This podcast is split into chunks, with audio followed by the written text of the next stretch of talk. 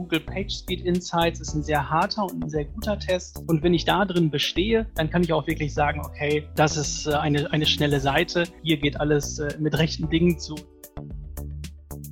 Man muss nicht die beste Seite der Welt haben, man muss nur besser sein als seine Konkurrenz. Also Social Media, muss ich ganz klar sagen, ja, kann wichtig sein, kann aber auch gar nicht wichtig sein. The Digital Bash Podcast, der Podcast zur größten Webkonferenz der Digitalbranche. Hallo und herzlich willkommen zum The Digital Bash Podcast, dem Podcast zu Deutschlands größter Webkonferenz der Digitalbranche.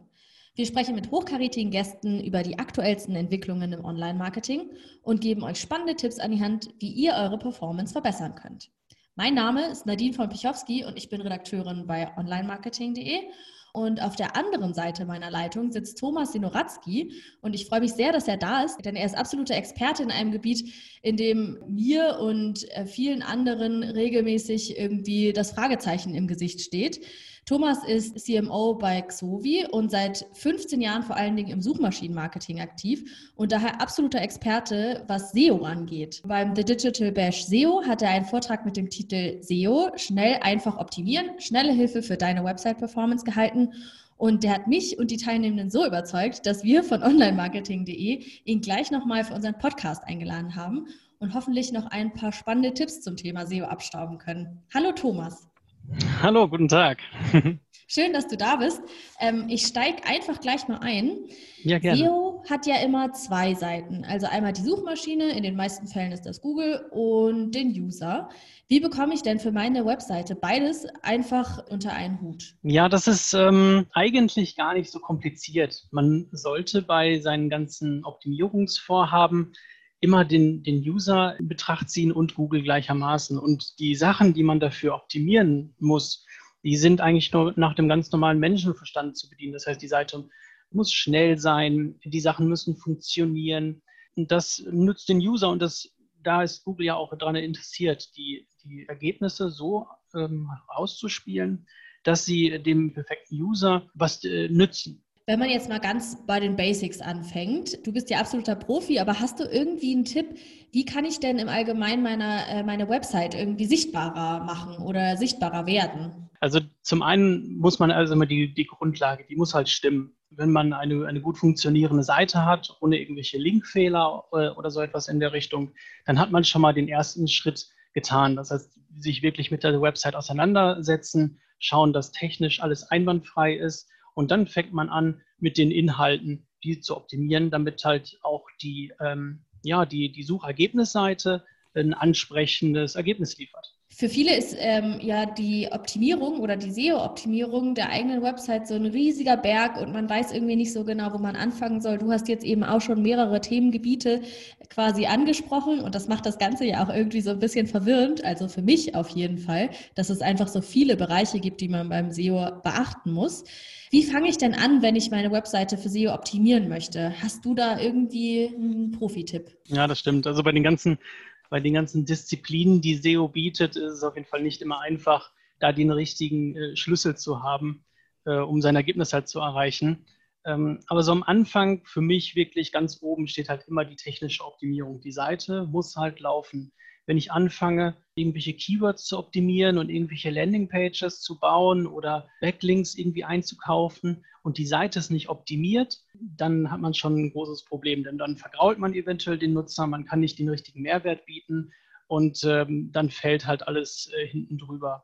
Also mein Tipp da auf jeden Fall, wenn ich mit der Seite, ja, mit der Optimierung starten möchte für meine Seite, dann muss ich die technische Grundlage äh, hinbekommen. Zur technischen Seite gehört ja dann auch im weitesten Sinne immer die Ladegeschwindigkeit ähm, einer, einer Website. Wie wichtig ist denn Page Speed als Ranking-Faktor eigentlich? Also Page Speed ist in den letzten Monaten und Jahren immer wichtiger geworden. Es ist auf jeden Fall ein Ranking-Faktor und Google ist auch daran interessiert, diesen Wert noch, ähm, noch mehr Gewicht zu geben. Das ist jetzt nicht immer zwingend die Ladezeit im Allgemeinen, weil es einfach sehr viele Unterpunkte gibt ähm, unter dem ganzen Thema Page Speed. Ein anderes wäre zum Beispiel auch Core Web Vitals, aber da müssen wir jetzt ja noch nicht im Detail drauf eingehen. Aber das, was unterm Strich dabei rauskommt, ist, ja, die Seite muss halt schnell laden. Diese, diese Sache ist für Online-Shops zum Beispiel auch ein großer Faktor für den Umsatz. Das heißt, wenn eine Seite langsam lädt, ich bin mobil unterwegs und ich suche etwas und dann gibt es Abbrüche oder ich sehe nur sehr lange eine weiße Seite, ich möchte etwas klicken und es lädt etwas nach und dann springt das am Handy, sodass man es eventuell nicht mehr trifft oder was anderes drückt aus Versehen. All das sind Frustfaktoren, die den User dann dazu bringen, halt auch sagen, ah, ich mache die Website zu und dann hat sich das Ganze und vielleicht hat man dann nochmal die Chance, später am Desktop oder so nochmal nachzubessern. Aber für den jetzigen Impulskauf oder für diesen, für diesen Moment ist einfach dann der, ähm, ja, der Moment ist dann einfach vorbei. Stichwort strukturierte Daten. Kannst du ganz kurz erläutern, was das ist und wieso diese für die Website-Performance wichtig sind? Bei den strukturierten Daten geht es darum, die Suchergebnisseite noch besser aussehen zu lassen. Also auf der Website werden diese strukturierten Daten in, in Quellcode-Form eingepflegt und dann äh, nimmt sich Google die wichtigsten Informationen aus deinem Content raus und zeigt sie halt optimiert auf der Seite an. Das können zum Beispiel Bewertungen sein, das können Termine sein, wenn man äh, Webinare oder Seminare macht. Und wenn ich dann als User etwas suche, wie zum Beispiel der nächste SEO-Termin in Köln, also für ein SEO-Seminar, dann bekomme ich Suchergebnisse auf der Suchergebnisseite die möglichen Seminare dann, halt die für den Ort da sind, aber auch dann Termine, eventuell einen Preis, eventuell die Bewertung. Und all das schafft schon sehr viel Trust für den User. Also ist es auch wieder hier äh, strukturierte Daten extrem wichtig. Und in deinem Vortrag sagtest du ja, dass ähm, nicht der ITler, der die Seite gebaut hat, entscheidet, wie schnell eine Seite ist. Wer und welche Faktoren entscheiden denn über die Geschwindigkeit meiner Website und damit halt auch, wie du schon gesagt hast, über den äußerst wichtigen ähm, Faktor Ladezeit? Bei, dem, äh, bei diesem äh, Satz, den ich damit in die Präsentation genommen habe, geht es einfach darum, dass ähm, ganz oft aus der IT kommt, so ja, die Seite ist ja schnell genug oder hier, die lädt doch sehr schnell und sich dabei nicht so wirklich auf Daten und Hintergründe be äh, bezieht. Das erlebe ich leider sehr oft in, in, diesem Zusammenhang. Und deswegen möchte ich da auf jeden Fall nochmal einfach nochmal für sensibilisieren, dass man einfach testen sollte. Man sollte verschiedene Tests nehmen. Zum Beispiel Google PageSpeed Insights ist ein sehr harter und ein sehr guter Test. Und wenn ich da drin bestehe, dann kann ich auch wirklich sagen, okay, das ist äh, eine, eine schnelle Seite. Hier geht alles äh, mit rechten Dingen zu und ich muss mir auch keine Sorgen machen, dass ich bei Google eventuell schlecht ankomme durch so einen Faktor wie PageSpeed. Okay, ähm, du hast ja eben auch schon angesprochen, dass man erstmal die technologische Grundlage ähm, schaffen soll, bevor man zum Beispiel anfängt, sich Backlinks einzukaufen. ähm, wie relevant sind denn Backlinks und interne Verlinkungen? Da gibt es ja immer wieder was Neues. Kannst du einmal als Experte sagen, für wie relevant du Backlinks und interne Verlinkungen einschätzt? Ja, also bei Backlinks, da scheiden sich die Geister. Egal in welche Richtung ich jetzt, glaube ich, argumentieren werde, es gibt immer Stimmen, die dagegen sein werden. Also ich möchte anfangen damit, dass der optimale Backlink aus Google-Sicht wird einfach organisch generiert. Das heißt, es wird gesagt, in der Theorie, wenn du einen guten Content hast, wenn du einen guten Inhalt hast, dann wird er auch automatisch gut verlinkt, weil er einfach gut ist und weil er halt teilbar ist. Und dass man so viel Trust in diesem Artikel oder auf diese Seite hat, dass man den gerne verlinkt. Da endet aber auch dann schon die Theorie, denn wir wissen ja alle, okay, Backlinks, früher hat man die in Massen gekauft, heute kauft man irgendwelche Sachen irgendwie dazu. Ich persönlich bin da gar kein Fan von, denn ich versuche mich dann doch lieber an das, äh, an das Google-Bild zu halten. Aber dennoch ist es halt immer noch ein relevanter Faktor. Darauf kommt es ja an. Das heißt, es ist immer noch ähm, ein wichtiger Teil der Arbeit, ähm, sich Backlinks ähm, zu, zu organisieren, zu fragen ähm, und auch darauf hinzuweisen, dass man was verlinken kann. So diese Kombination aus all dem, das macht dann, glaube ich, einen guten Backlink-Aufbau. Das heißt, nicht übertreiben. Der Faktor ist äh, auch weiterhin immer noch relevant. Aus meiner Sicht so ein bisschen auf dem absteigenden Ast, aber immer noch relevant, funktioniert immer noch. Demnach muss man den auf jeden Fall noch berücksichtigen. Bei den internen Verlinkungen, kurz nochmal, ähm, das ist auf jeden Fall auch noch immer noch ein richtig ein gutes Instrument, damit man User ja auch sich leitet. Das heißt, ich bin auf einem Artikel oder ich bin auf einer Themenseite ähm, gelandet und möchte einfach auf weiteres hinweisen. Ich möchte einfach weiter den User weiter lenken und leiten dann sind interne Verlinkungen da auf jeden Fall extrem wichtig. Sie sollten immer ein Ziel haben. Du hast ja eben schon angesprochen, ähm, dass gute Beiträge auch geteilt werden. Da denkt man natürlich sofort an Social Media. Wie wichtig ist denn eigentlich Social Media für SEO und andersrum? Ja, bei den meisten Themen und bei Social Media ins, insbesondere ist es natürlich wichtig, erstmal das Umfeld zu betrachten. Das heißt, nicht jeder sollte Social Media machen. Nicht jeder sollte jeden Kanal bespielen. Für SEO ist es immer wieder natürlich ein interessanter Faktor, weil es einfach noch ein weiteres Nutzersignal ist, was gegeben werden kann und halt auch dann auf den, auf den Inhalt oder auf die Seite halt führt. Also Social Media, ähm, muss ich ganz klar sagen, ja, kann wichtig sein, kann aber auch gar nicht wichtig sein. Welche Tools nutzt du denn eigentlich, um deine Webseiten-Performance zu überprüfen? Ja, zum einen natürlich gerade bei sowas wie PageSpeed, dann ist natürlich klar, Google PageSpeed Insights, die Google Tools im Allgemeinen sind natürlich mittlerweile richtig, richtig gut geworden. Äh, zum anderen natürlich, okay, ich arbeite bei Xovi, deswegen muss ich einfach mal ganz unverschämterweise natürlich äh, Xovi nennen. Dann darüber hinaus kommt es halt schon echt darauf an, in welches Gebiet man genau reingeht. Also Google Tools und Xovi ist schon mal eine gute Kombination äh, für eine SEO-Optimierung. Jetzt sind ja durch die Corona-Pandemie ganz viele kleinere und mittelständische Unternehmen zum ersten Mal irgendwie im Internet aktiv geworden und haben sich da eine Präsenz aufgebaut. Und da wird natürlich auch SEO immer wichtiger dann. Kannst du einmal ganz kurz zusammenfassen oder hast du einen Tipp, welche Tools brauche ich denn als kleines und mittelständisches Unternehmen für meine Suchmaschinenoptimierung? Also für die Starter sind die Google-Tools auf jeden Fall optimal, denn dort findet man eigentlich schon mal alles, um so ein bisschen sich den Überblick zu verschaffen, wie wie ranke ich jetzt eigentlich in der Search-Konsole oder wie funktioniert meine Seite mit Google Analytics oder beim Ads-Schalten, also Google Ads. Das sind auf jeden Fall schon mal, schon mal extrem wertvolle Tools. Zum anderen natürlich irgendwas im Keyword-Bereich, denn Keywords, damit steht und fällt natürlich erstmal schon mal ein großer Teil, damit ich eine Optimierung richtig machen könnte. Natürlich könnte ich auch hier wieder Xovi empfehlen, äh, ist natürlich für ein KMU nicht immer ganz einfach, auch die 99 Euro im Monat zu bezahlen. Aber da in dem Bereich sollte man sich schon mal so ein bisschen orientieren.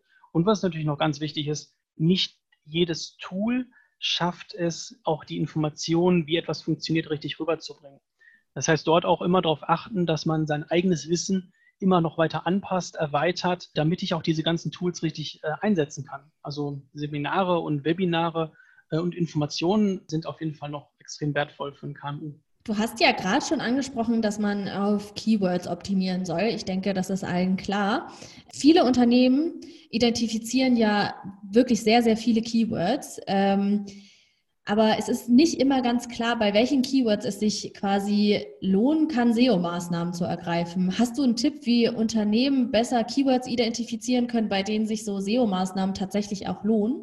Der allgemeine Wert, auf den man sich so beziehen kann, das ist auf jeden Fall das Suchvolumen. Also ein Wert, ähm, der so ein bisschen angibt, wie oft ein Suchbegriff gesucht wird. Diese Zahlen sind immer so ein bisschen mit Vorsicht zu genießen, weil natürlich gibt Google nicht die exakte Zahl aus, wie ein Keyword gesucht wird. Aber das ist immer so ein Indikator. Das heißt, wenn ich ein niedriges Suchvolumen habe, ähm, ist das so ein bisschen mehr natürlich in die Nischenrichtung, kann natürlich funktionieren.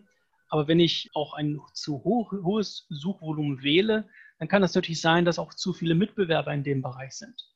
Also dort äh, als Suchvolumen immer so ein bisschen schauen, was äh, sehe ich da so, was finde ich da so, was finde ich bei der Konkurrenz. Dann kann man da auch auf jeden Fall schon mal gut mit starten und das dann auch identifizieren. Das ist ja, wenn man es mal so sieht, ein Schritt in einer Strategie, wie ich meine Website schnell optimieren kann. Hast du vielleicht so in vier Schritten oder so ähm, Tipps, wie ich als Unternehmen meine Website schnell optimieren kann? Weil ich glaube, vielen fehlt häufig so eine Handlungsanweisung bei SEO, weil, wie wir ja am Anfang schon gesagt haben, das einfach so ein riesengroßes Feld ist.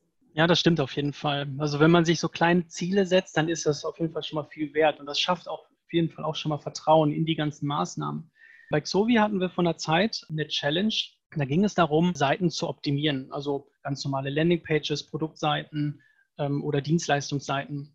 Und dort hatten wir ähm, in relativ einfachen Schritten das Ganze aufgesplittet, haben Tipps dazu gegeben, wie das funktioniert, sodass man auch wirklich Ergebnisse erzielen konnte in einem relativ kurzen Zeitraum. Dabei ging es dann genau darum, sich ein Keyword auszusuchen, dort dann auch nach dem Suchvolumen zu schauen, wie hoch ist es. Es musste mindestens 90 haben für diese Challenge. Dann habe ich mir diese Seite geschnappt, habe mir das in ein Monitoring-Tool eingetragen, dass ich das täglich überwachen kann, habe angefangen, Textoptimierungen zu machen und dann habe ich da einfach nach ein paar Tagen oder nach ein paar Wochen gesehen, oh, mit diesen kleinen Änderungen kann ich es wirklich schon erreichen, auf Seite 2 oder auf Seite 1 zu kommen. Also da ist ja der extrem wichtige Faktor. Man sucht sich kleine Ziele, man optimiert und man schafft das dann auch noch. Man muss nicht die beste Seite der Welt haben, man muss nur besser sein als seine Konkurrenz. Was ich mich gerade noch gefragt habe, ist, weil wir ja in einem unternehmerischen Kontext jetzt erstmal über SEO geredet haben, wie kann ich denn als Unternehmen mit Hilfe von SEO eine hohe Conversion Rate erzielen? Das große Thema dabei ist natürlich Suchintention. Das heißt, ich muss auch versuchen, die Suchintention richtig zu treffen. Das heißt, wenn ich ähm, ein Suchwort habe, das bei Google eingegeben wurde, was nach Informationen verlangt, dann bringt es jetzt nicht unbedingt an der Stelle, sich da sofort als irgendwie Kauf jetzt das Produkt dorthin zu stellen. Andersrum, wenn ich etwas kaufen möchte, dann möchte ich nicht mich erst durch die ganzen W-Fragen suchen und dann erst irgendwie ganz zum Schluss so einen Kaufen-Button haben. Das heißt, Suchintention und SEO, die also die Ergebnisse darauf anpassen, das ist ein, äh, auch hier wieder ein sehr wichtiger Faktor, um natürlich da die Conversion Rate zu beeinflussen. Eine Conversion muss jetzt ja auch nicht immer der Kauf sein, sondern eine Conversion kann ja auch ein Kontakt sein oder irgendeine andere Interaktion, die mich von dieser Landingpage halt wegbringt. Das heißt, ich beantworte Fragen und was ist dann der nächste Schritt? Gibt es ein PDF, was ich noch zum Download anbieten kann? Gibt es in Kontakt? Gibt es weiterführende Artikel, die halt ähnlich oder einen ähnlichen Bereich ansprechen? All das kann helfen, den Nutzer zu binden und dann im Endeffekt dann noch zu, zu einer weiteren Conversion zu führen, Newsletter-Eintrag oder dann halt einen Kauf ganz verschiedene Conversion-Möglichkeiten gibt es dann auf jeden Fall. Aber die Suchintention, die muss auf jeden Fall äh, beachtet werden. Was sind denn die absoluten No-Gos für dich, wenn ein Unternehmen für die Suchmaschine optimiert? Was sollte man auf gar keinen Fall machen? Ja, mein absolutes No-Go ist auf jeden Fall äh, Backlinks äh, kaufen, beziehungsweise dann halt da im Übermaß kaufen, eventuell noch aus dubiosen Quellen. Das ist so ein, so ein Faktor, das mag vielleicht kurzfristig mal einen Erfolg geben, aber nachhaltig ist das auf keinen Fall. Andere Sachen natürlich, sowas wie mit Content klauen oder sowas, ist natürlich auch immer ein absolutes No-Go. Man muss einfach sagen, dass man sich mit seiner Seite schon ein bisschen beschäftigen muss. Denn so eine Website ist ja jetzt nicht nur so ein, einfach so ein kleiner Faktor, der da mal irgendwie im Internet rumliegt und dann irgendwie gar keinen Umsatz bringt, sondern das soll ja Umsatz bringen über einen langen, langen Zeitraum. Das heißt, wenn ich mich intensiv mit meiner Website beschäftige, dann kann ich natürlich wesentlich bessere Ergebnisse erzielen, als wenn ich einfach so ein schnell, schnell äh, Checkliste abarbeiten und irgendwas Dubioses eventuell noch dabei mache. Welche Datenquellen sollte ich denn nutzen für meine Suchmaschinenoptimierung und warum? Ja, das kommt immer so ein bisschen auf den, auf den Bereich an.